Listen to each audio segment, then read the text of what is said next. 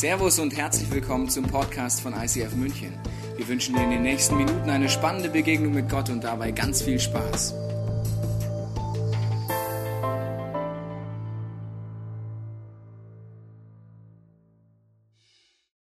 Guten Abend, schön, dass du da bist zum Thema Traum oder Realität, der perfekte Start in die Beziehung. Ich weiß nicht, wie es dir geht, wenn du weißt, es geht heute Abend in einer Kirche um Sexualität, um Beziehung. Vielleicht ein bisschen äh, eine schwere Vorstellung, ja, wo man denkt, was soll man da erzählen die ganze Zeit? Vielleicht bist du jemand, der sehr kritisch ist und er hat gesagt, naja, ich kenne die Christen doch auch schon und ich weiß auch, was die sagen. Die haben alle so ein Schild dabei und da steht ganz groß drauf, dagegen. Gegen Spaß in der Sexualität. Klar, da sind wir dagegen, da sind wir dabei, das ist prima, da sind wir dagegen. Ja, das erinnert mich so ein bisschen an die Opposition im Bundestag. Die sind immer dagegen. Egal, was die sagen. Teilweise, bevor sie überhaupt verstanden haben, was die Regierung will, sagen sie, dagegen. Ist ganz schlecht. Warum? Es ist von der CDU. Wenn die CDU in der Opposition ist, machen sie genau das Gleiche. Dagegen. Ganz schlecht. Warum? Das ist von den anderen. Ne? Und äh, so ein Bild kann man haben. Und ich glaube, wir haben aber zwei Sachen gemeinsam, ganz egal, wo wir uns auf unserer spirituellen Reise befinden. Erstens, wir haben ein großes Interesse an diesem Thema. Beziehung, Sexualität, Identität. Woher weiß ich das? Ich bin Lehrer in der Schule, in einer Hauptschule und ich habe ab der fünften Klasse die Kinder und wenn ich mal eine Freistunde habe zum Vertreten, mache ich manchmal Folgendes. Ich sage, Kinder, über welches Thema wollt ihr reden? Egal welches, wir können reden. Was passiert? Der Mutigste. Meistens Mehmet, Ahmed und so weiter. Egal. Das sind die mutigsten, wirklich. Das sind wirklich immer die mutigsten. Na. Ja, ich würde gerne über Sexualität reden. Hihihi. Das ist fünfte Klasse. Hihihi. Ja. Warum wollen sie mit dem Lehrer drüber reden? Weil den Eltern ist es zu peinlich. Den meisten Lehrern ist es zu peinlich, Aufklärungsunterricht zu machen und überlassen einfach Bravo Dr. Sommer. Kennst du Dr. Sommer? Ich meine, das ist ein guter Mann, ne? Ich meine, der hat Jahrzehnte Erfahrung und der will ja auf keinen Fall eine Zeitschrift verkaufen, das ist ein gemeinnützig mildtätiger Verein, die Bravo.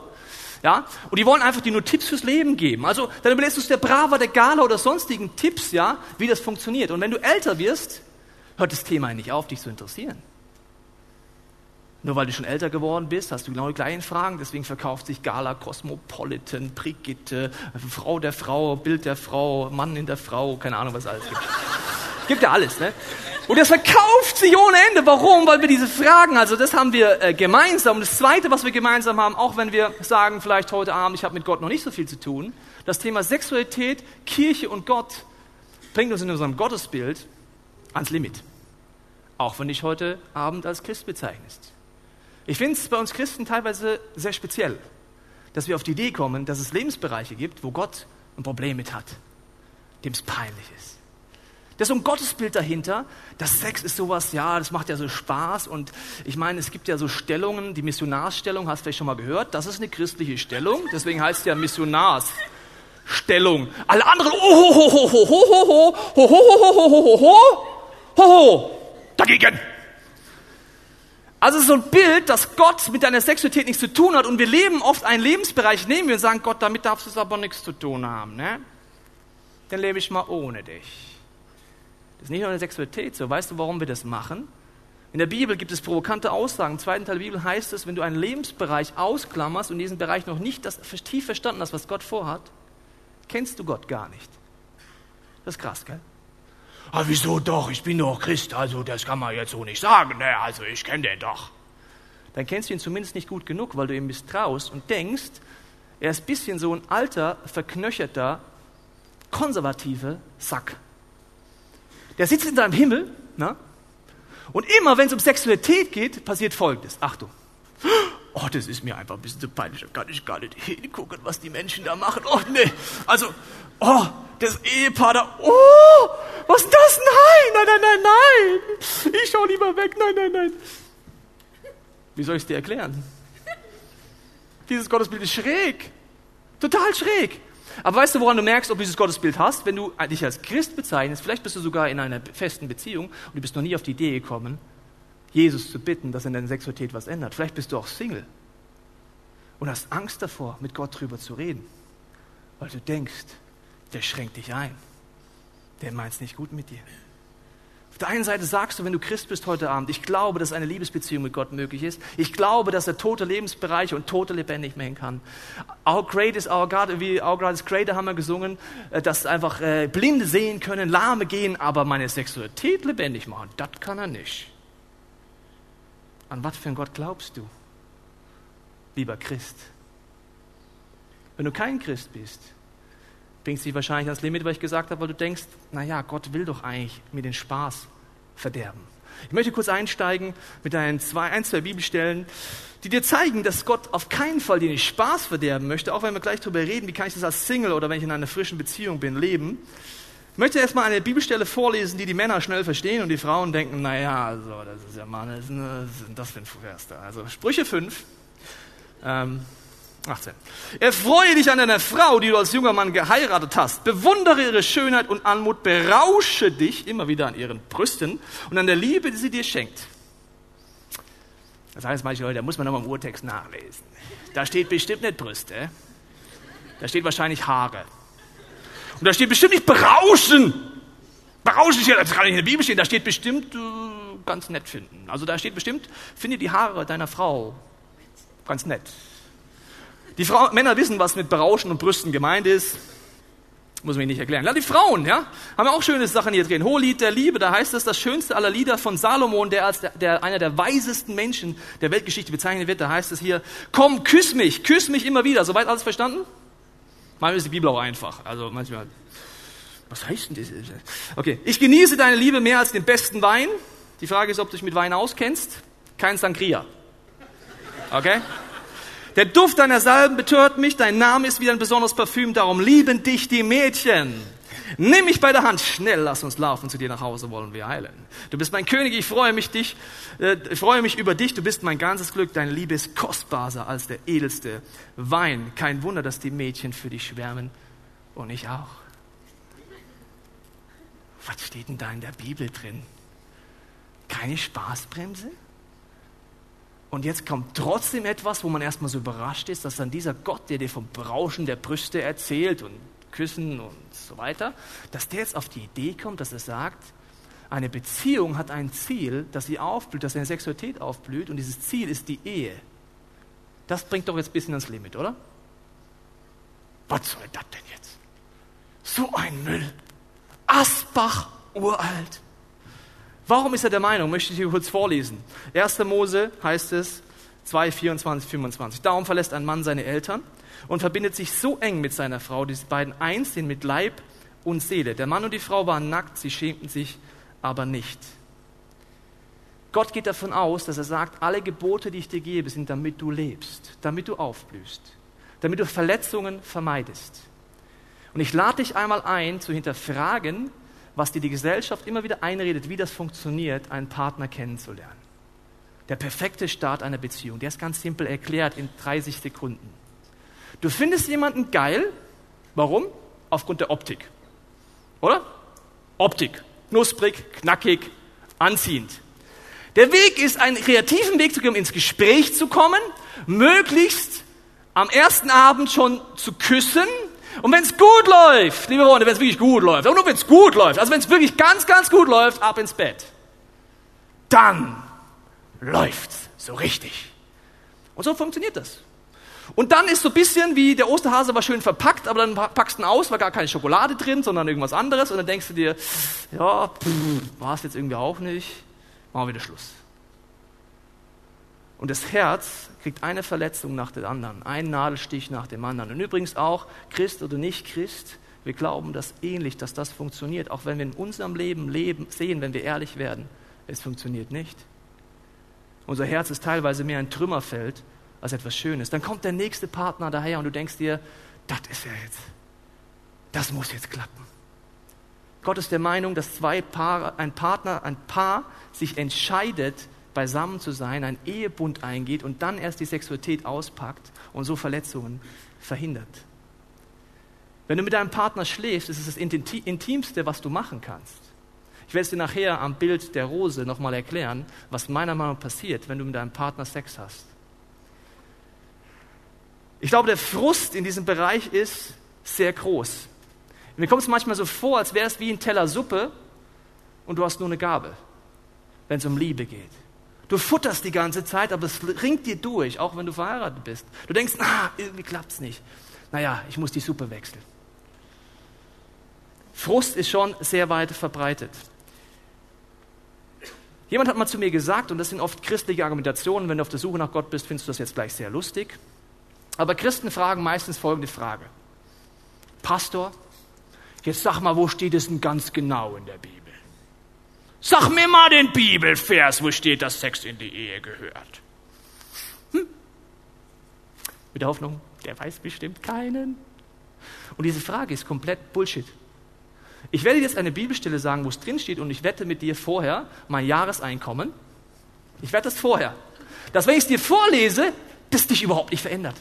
Okay? Ich sag's dir jetzt glasklar, wo es in der Bibel steht, liebe Christen. Und danach denkst du, ja gut, das weiß ich halt, wo es glasklar steht, aber pff, ich lebe trotzdem anders weiter. Bist du bereit? Mein Jahreseinkommen steht. Also, ich lese dir vor, wo steht das ganz klar in der Bibel. 2. Mose 20, 14, du sollst nicht die Ehe brechen, im Hebräischen ist das Wort Naab, das bedeutet, du sollst keinen Sex außerhalb der heterosexuellen Ehe haben. Mist, da steht's. Verdammt! Diese christliche Argumentation, liebe Nichtchristen, das ist wirklich speziell bei den Christen, ja? Die suchen immer nach einem Bibelkung die haben eine Meinung über ein Thema und hoffen immer, dass sie keinen Bibelvers finden, der dagegen spricht. Und wenn sie dann doch eingefunden haben, sagen sie, na ja, das kann man nicht so sehen. Dahinter ist einfach der Gedanke, Gott, du darfst mit meiner Sexualität nichts zu tun haben, mit meiner Beziehung nichts zu tun haben, mit meinem Single nichts zu tun haben, weil ich vertraue dir einfach nicht. Und ich habe auch nicht verstanden, warum es in die Ehe gehört. Der perfekte Start einer Beziehung. Das Interessante finde ich, werde heute im Korintherbrief einiges lesen. Und die Korinther waren vor 2000 Jahren eine Gemeinde, die einfach eine Art von Sexualität gelebt haben, die du vielleicht kennst. Sie hatten Argumente, die sie dem Paulus, einem der Leiter dieser Kirche, äh, beigebracht haben. Sie haben zum Beispiel gesagt, also, lieber Paulus, mein Sexleben stimmt für mich. Hast du ein Argument schon mal gehört? Für mich stimmt's. Wenn das die Sache, sag mir bloß nichts anderes. Ich will eigentlich deine Meinung gar nicht wissen. Oder sie haben gesagt, äh, das ist ja eh nur Sex. Sex ist ein normales Bedürfnis und so weiter. Und dann äh, antwortet Paulus im Korintherbrief Dinge, wo ich denke, ja, die sind schon sehr interessant. Zum Beispiel 6, das Kapitel Vers 12. Es ist alles erlaubt, sagt ihr.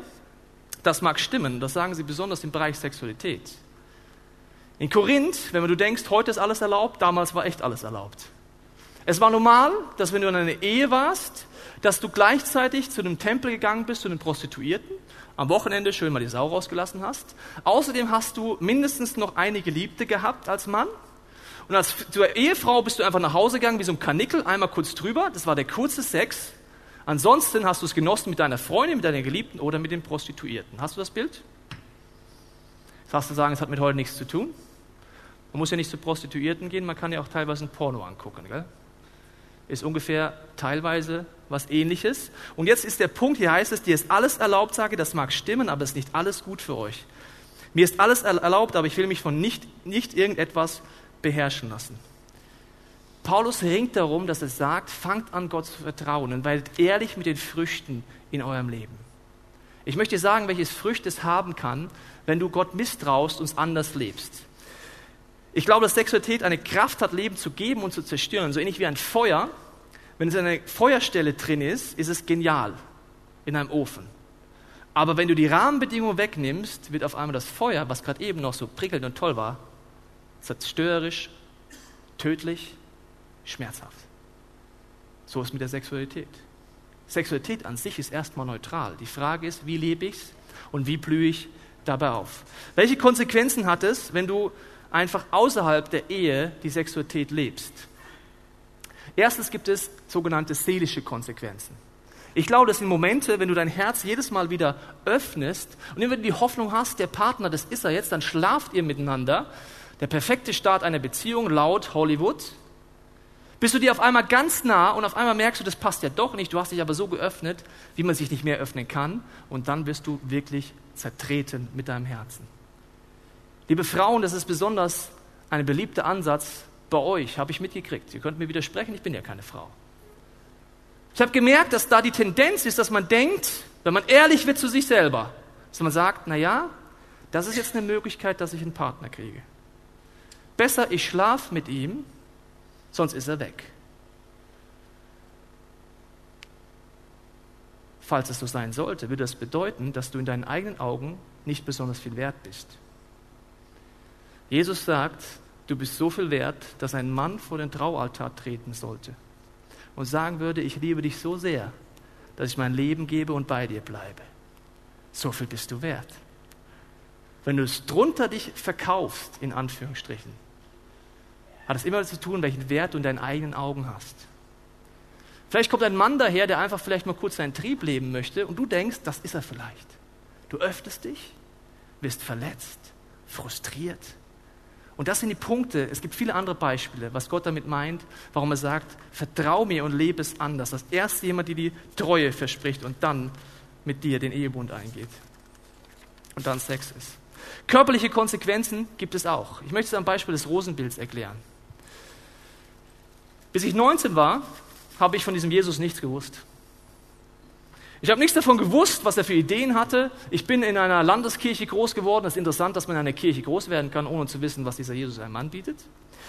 Und ich habe mal eine Predigt gehört, die lief folgendermaßen, die hieß, liebe Jugendliche, Sex gehört in die Ehe. Da habe ich gefragt, warum? Ja, weil. Gute Antwort, gell? Hat mich total überzeugt. Habe ich gedacht, ihr habt alle einen Vogel. Was habe ich gemacht? Habe ich gesagt, ja, ja, bla, bla, bla, bla. Habe es trotzdem anders gelebt. Ja? Keiner wusste davon. Zwei Leben gelebt ist ein beliebtes Sport der Christen. Zwei Leben leben. Ja? In der Kirche haben sie gedacht, Mensch, der Tobias, voller Typ, super Typ, komisch, dass er nie betet und dass er nie über Jesus redet, aber sonst ist er ein ganz guter Typ. Ja? Und äh, das andere Leben war eben auch da, dass ich meine Sexualität vollkommen anders ausgelebt habe, so wie alle meine Freunde es ausgelebt haben. Ich habe es einfach nicht verstanden, was passiert, wenn ich mit jemandem schlafe oder was passiert, was wirkliche Liebe ist. Und dann gab es ein Problem, ein positives Problem. Ich habe meine Frau kennengelernt mit 19.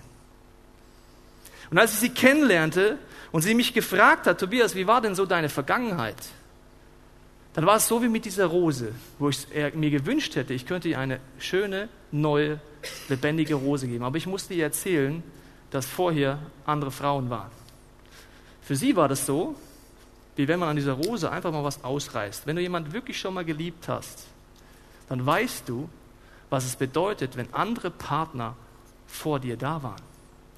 Das fängt damit an, wenn nur eine Beziehung da war, dann bist du eifersüchtig. Wenn du nicht eifersüchtig wirst, na? dass man Händchen gehalten hat, ist ja noch ganz nett, dass man geküsst hat, dass man vielleicht Petting gemacht hat, sind alles wie so Rosenblätter, die wie scheinbar abperlen, wenn ich das als meine Frau erzählt habe. Und es war irgendwie so, wenn sie sagen würde, ja, krass. Und wenn du glaubst, was die Medien dir sagen, dann sagen sie dir, ja, also du musst dich schon gut vorbereiten, also fünf One-Night-Stands brauchst du mindestens. Ja? Ansonsten brauchst du natürlich eine lange Beziehung mindestens, fünf kurze Beziehungen, weil Übung macht den Meister. Ansonsten solltest du auch im Sexuellen alles ausprobieren. Pornografie ist eine gute Fortbildungsmöglichkeit.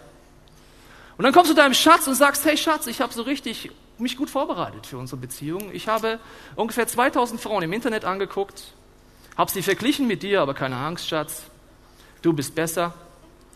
Außerdem habe ich fünf Partner geküsst, aber ich küsse natürlich auch gerne dich noch. Und dann stehe ich so vor meiner Traumfrau und sage, darf ich dir meine Sexualität schenken? Und weißt du, was ich mir gewünscht hätte? Dass ich eine andere Vergangenheit hätte.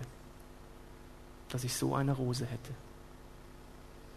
Ich habe geweint, meine Frau hat geweint. Wir sind ein lebendiges Beispiel dafür, dass Gott trotzdem zum Ziel kommt. Aber das ist Schmerz. Wenn du nicht verstehst, was ich dir gerade sage, hast du noch nie geliebt. Wenn du jemanden wirklich liebst, wünschst du dir immer, ich wünschte mir, ich wäre der Erste.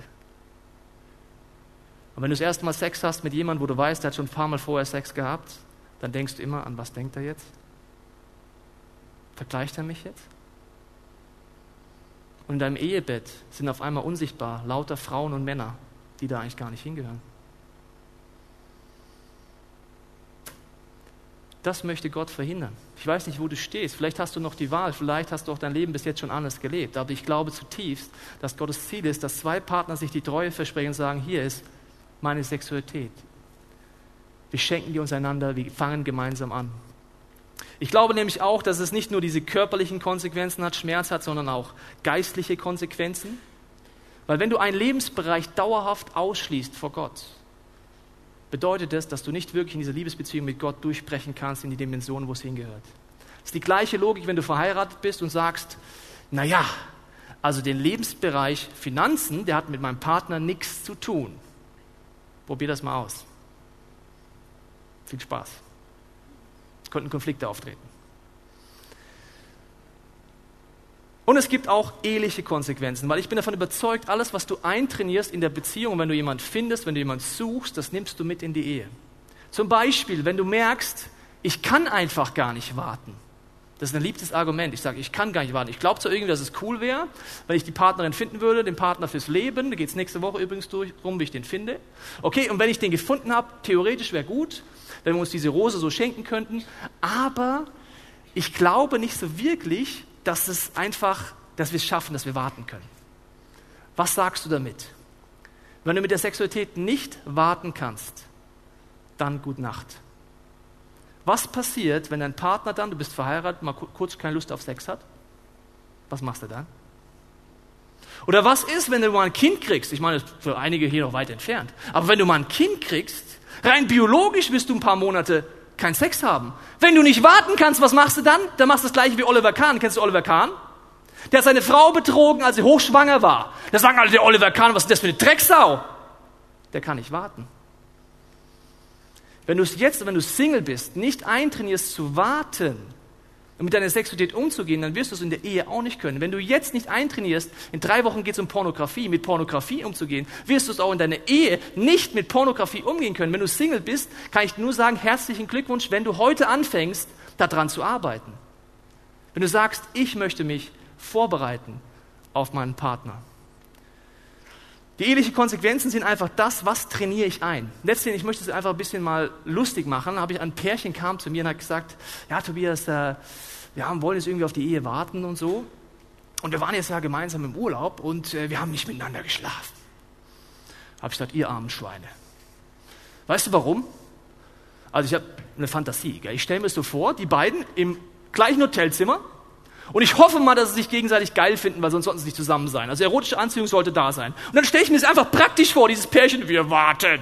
Ja, er liegt immer so im Bett. Ja, tut mir leid, aber ich muss es einfach mal so deutlich zeigen. So, liegt er im Bett. Ich schaff das, das ist kein Problem. Er liegt dann mit Latte Macchiato und denkt sich immer, ja nein, Sie ist zwar der heißeste Schlitten hier in der ganzen Gegend, aber nein, ich werde nicht mit ihr schlafen. Und so liegt er da drin und macht das eine Woche lang. Er immer da, weißt du, im Bett und sie immer, oh nein, nein. Und das trainierst du ein. Einer von beiden trainiert ein. Wenn du dieses Ziel hättest, auf die Ehe zu warten, wird einer die Handbremse werden. Meistens ist es die Frau. Die sagt, nein, das dürfen wir nicht und so weiter. Und dann trainierst du etwas ein, was total krampfhausen wird. Und du denkst ernsthaft, nur weil du vor den Traualtar dich stellst, dass auf einmal das sich ändert? Du stellst dich vor den Traualtar und dann auf einmal ist die Handbremse weg. Die Handbremse ist ganz genauso da. Die sagt, nein, nein, nein, böse, böse, böse, schlimm, schlimm, schlimm. Das ist nicht Gottes Ziel. Gottes Ziel ist, dass du in Freiheit bist, dass du aufblühst und dass du mit Gott gemeinsam auch diese Phase der Beziehung angehst. Noch ein Beispiel hat mich immer gefragt, ja, wie ist es mit Petting? Ja, eine gute Frage, gell? Also ich habe bei Google Earth nachgeguckt, habe ich gemerkt, Padding und Fucking liegen nur 37,1 Kilometer auseinander. Ja. Der Chiemgau macht es möglich, ja. Also das ist das eine, ja. Also ähm, man kann natürlich sagen, ich bringe mich in Situationen, wo ich sage, ja, ja, wir wollen warten und dann äh, unterschätzt du so ein bisschen das, was hormonell möglich ist. Und das andere ist, beim Petting trainierst du das gleiche ein wie bei Selbstbefriedigung. Es geht nur um dich. Und wenn du es eintrainierst und dann mit einem Partner Sex hast und du hast hoffentlich den Ziel, wenn du mal verheiratet bist, dass der Partner einen Orgasmus hat. Liebe Männer, 30 Sekunden, nicht gut. Wirklich nicht gut. Zwei Minuten. Auch nicht gut. Ja? Aber was hast du Jahrzehnte, wenn schlecht läuft, eintrainiert? Bei 5 gegen Willi oder bei Petting oder wo auch immer. Scheißegal, wann ich komme, scheißegal. Und dann bist du verheiratet und denkst ernsthaft, boom, jetzt läuft das Ganze. Nein. Du musst immer überlegen, wenn du ein Ziel hast. Und nur wenn du dieses Ziel hast, überlege, warum ist es gut, auf die Ehe zu warten. Und dann musst du überlegen mit deinem Partner, wie kommen wir dorthin. Und dann müsstet ihr sehr ehrlich werden voreinander. Und ich empfehle euch auch, jemand anders damit einzubeziehen, der nicht gerade in der Verliebtheitsphase ist. Weil wenn man verliebt ist, ist man total nicht nur bekloppt wie auf Drogen, sondern man ist auch blind. Wenn du verliebte Pärchen fragst, habe ich eine Umfrage gesehen, die fand ich absolut gewaltig. Ja? Verliebte Pärchen wurden gefragt, äh, wie passt ihr so zusammen? Weißt du, was die sagen so in den ersten zwei Wochen? Perfekt! Wir sind wie seelenverwandt. Es ist so krass. Also nur gemeinsame Interessen. Es ist so der Hammer, wie wir zusammenpassen. Und die gleichen Pärchen hat man zwei Jahre später befragt, falls sie noch zusammen waren. Weißt du, was sie dann gesagt haben? Das passt ja gar nicht. Wir sind so unterschiedlich. Das Mann ist eine Frau, das habe ich jetzt auch immer gecheckt. Das ist echt unterschiedlich. Persönlichkeit, Familie, oh Mann, das passt ja gar nicht. Du verliebst dich in den Gegenpol und nach einigen Monaten nervt er dich. Deswegen solltest du die Dinge prüfen. Und der Mythos bedeutet, es heißt, erstens sagt man, es gibt Liebe auf den ersten Blick. Hast du das schon mal gehört? Verliebtsein auf den ersten Blick gibt's. Aber der erste Blick ist nur die Hülle. Ist dir das mal aufgefallen? Das ist nur die Hülle. Verliebtsein auf den ersten Blick kann es gehen, bei 1% der Menschheit. 99% lernen sich erstmal kennen, irgendwo, und dann entwickelt sich das. Aber wir glauben ernsthaft den Mythos, du musst irgendwo langlaufen, egal wo. Es kann die U-Bahn sein, es kann das ICF sein, nachher in der Lounge. Und auf einmal, boom! Da ist sie! Da hinten an der Bar! Sie ist blond, mehr weiß ich nicht. Sie muss der Traumpartner sein. Das glauben wir ernsthaft. Verliebt sein darfst du schon auf den ersten Blick, aber Liebe bedeutet, du müsstest eine Phase haben, wo du einfach ausprobierst, ob der andere wirklich hält, was die Verpackung verspricht. Das ist jetzt ganz tief. Du solltest testen, ob der andere hält, was die Verpackung verspricht. Das ist genauso, wenn du jemanden kennenlernst, Mensch, das ist ja ein Top-Leiter in der Kirche. Ja, und denkst dir, Mensch, das ist ja alles genial. Und dann lernst du ein bisschen besser kennen vielleicht. Man arbeitet zusammen, merkt auf einmal, ach du liebes Lieschen, der kommt nie, ist nie da, vollkommen unverbindlich, was auch immer. Das ist wie ein Charaktertest und den empfehle ich dir sehr, wenn du einen Partner kennenlernst.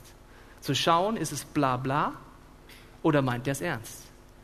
Weil verliebte Pärchen versprechen sich alles. Alles. Alles. Ja, zum Beispiel, ja, wie ist es mit Kindern, Schatz? Ja, das kann ich mir schon auch vorstellen. Nach zwei Jahren, habe ich das mal gesagt? Also ich mache Karriere. Man verspricht sich alles. Deswegen ist es schlau, Leute mit Einzelbeziehungen zu prüfen. Meint er es ernst? Meint er es ernst mit dir? Meint er es ernst mit Gott? Und das sollte erstmal beweisen, bevor du dich mit Körper, Seele und Geist öffnest. Und der zweite Mythos ist nicht nur Liebe auf den ersten Blick, sondern der ist der Mythos, wenn ich dann jemanden gefunden habe und die erotische Anziehung, verstehe mich nicht falsch, ist wichtig. Wenn du die nicht hast, ja, beim Start der Beziehung würde ich mal nachfragen, ja, sollte schon da sein. Ne? Brauche ich es nicht so tief erklären. Aber manchen Christen muss man das erklären. Also sollte schon da sein. Und dann kommt der Mythos Nummer zwei. Die Beziehung ist ein Selbstläufer. Und ich glaube, es ist die absolute Voraussetzung, wenn du heute Single bist oder in der Beziehung bist, wenn du nicht lernst, Konflikte anzugehen und immer wieder in die Tiefe zu gehen in einer Beziehung, wird, egal wie die Beziehung anfängt, sie wird nicht gut enden. Weil spätestens, wenn diese hormonelle Overflow aufhört in deinem Leben, das kann statistisch nach drei Tagen sein, nach zwei Wochen oder nach zwei Jahren ist scheinbar die oberste Höchstgrenze, wo dieser hormonelle Overflow des Verliebtseins nachlässt, dieses Blindheit vor Liebe dahin kommt, ups, wir sind ja doch unterschiedlich. Und dann ist die Frage, lernst du es, Konflikte auszuhalten, Konflikte anzugehen? Da kannst du nochmal die Predigt von heute Morgen angucken, da ging es darum, wie kann ich das lernen, Herzensgemeinschaft herzustellen. Und ich glaube, wenn du Single bist heute Abend, dann ist es eine absolute Voraussetzung, diese Schritte zu gehen. Sonst wirst du ein Problem haben. Weil Sexualität und erfüllte Sexualität ist immer noch eine Folge davon, dass ein Paar oder ein Mann und eine Frau einfach ganz nah zusammenkommen, Konflikte überstehen und sich anfangen zu verstehen. Weil Mann und Frau sind unterschiedlich. Ich habe dir eine Bierwerbung mitgebracht, die fasst das eigentlich ganz gut zusammen, wie unterschiedlich Männer da sind und Frauen. Schauen wir uns mal an.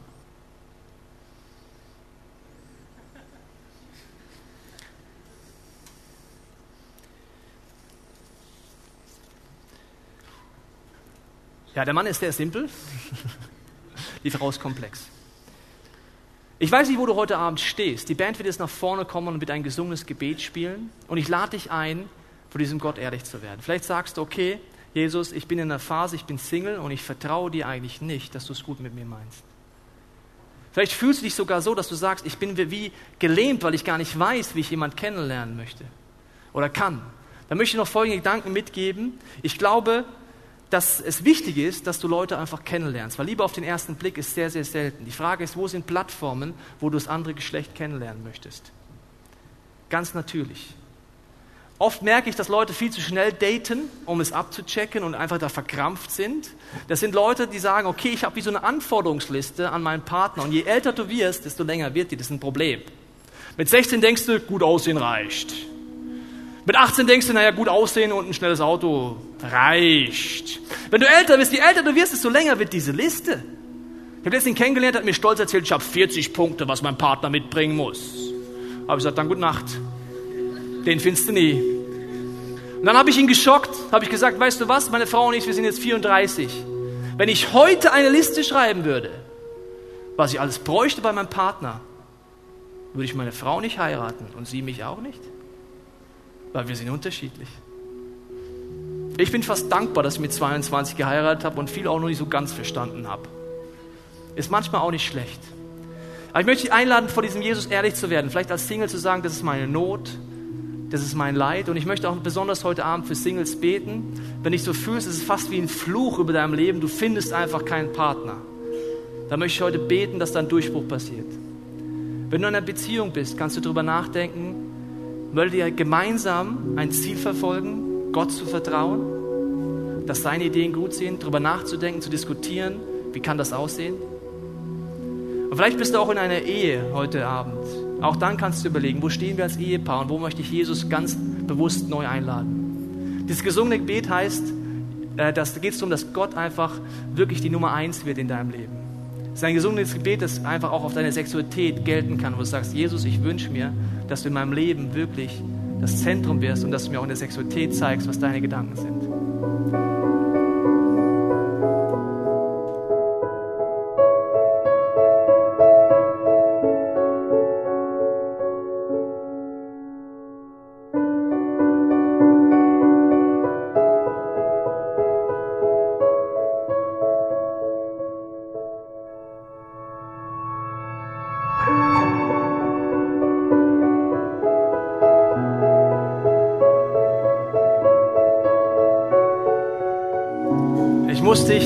Abschluss enttäuschen, es gibt keine perfekten Starts, weil es gibt keine perfekten Menschen. In zwei Wochen wird es dran, wie finde ich meinen Traumpartner und da wird es auch nochmal tiefer drum gehen. Das Problem ist, dein Partner wird nicht perfekt sein und du bist auch nicht perfekt. Das heißt, eine Beziehung kostet Arbeit, bereits am Anfang. Wenn es einen perfekten Partner gäbe, habe ich eine schlechte Nachricht für dich. Würde mit dir nichts zu tun haben wollen weil du bist nicht perfekt. Mit mir auch nicht. Das ist gut zu wissen. Da muss ich gar nicht mehr einen perfekten Partner suchen. Ich möchte jetzt beten und einfach dafür mit diesem Gebet Jesus sagen, Jesus, greif du ein und wenn du möchtest, betest du mit. Jesus, ich bitte für jeden Single hier in diesem Raum, der sagt, Jesus, ich habe Frust gerade und ich habe Altlasten aus alten Beziehungen. Ich weiß, dass wenn ich gerade meine Rose angucke, meine Sexualität, dann ist sie schon sehr zerflettert und ich gebe dir das alles hin, auch meinen Schmerz meinen Frust. Und ich danke dir, Jesus, dass du mich nicht verurteilst dafür, wie meine Vergangenheit war. Und dass du sagst, egal was passiert ist, ich will es dir nicht nur vergeben, sondern ich möchte mit dir einen Neustart wagen. Jesus, du kannst tote Lebensbereiche lebendig machen. Du kannst auch meine Sexualität heilen, meinen Schmerz von dir nehmen. Und ich bete jetzt für jeden Single, der das möchte, der so das Gefühl hat, es ist wie so ein Fluch fast über seinem Leben. In Jesu Namen breche ich jetzt diesen Fluch in der geistigen Dimension. Dass du wirklich frei bist, wirklich einen Partner zu finden, der auch Gott liebt, wenn dir das wichtig ist. Jesus, ich bitte für jedes Pärchen hier im Raum, wo wir vielleicht auch merken, okay, wir leben gerade die Dinge, wir haben schon Grenzen überschritten, die uns eigentlich wichtig waren. Jesus, ich danke dir, dass du auch da uns weder verurteilst noch sonst was und nur sagst, du darfst wieder zurückkommen, du darfst immer in meine Arme kommen und wir können anders weiter nach vorne gehen, als es bis jetzt war. Jesus, wir wollen jetzt noch diese zwei gesungenen Gebete dafür nutzen, einfach zu dir zu kommen und sagen, Jesus, greif du ein, wo der Schmerz auch immer ist, wo auch immer ich Heilung brauche, wo auch immer ich Hoffnung brauche. Greif du ein. Wir hoffen, dass dir diese Predigt weitergeholfen hat. Wenn du Fragen hast, kannst du gerne an info at icf-moenchen.de mailen und weitere Informationen findest du auf unserer Homepage unter www.icf-moenchen.de.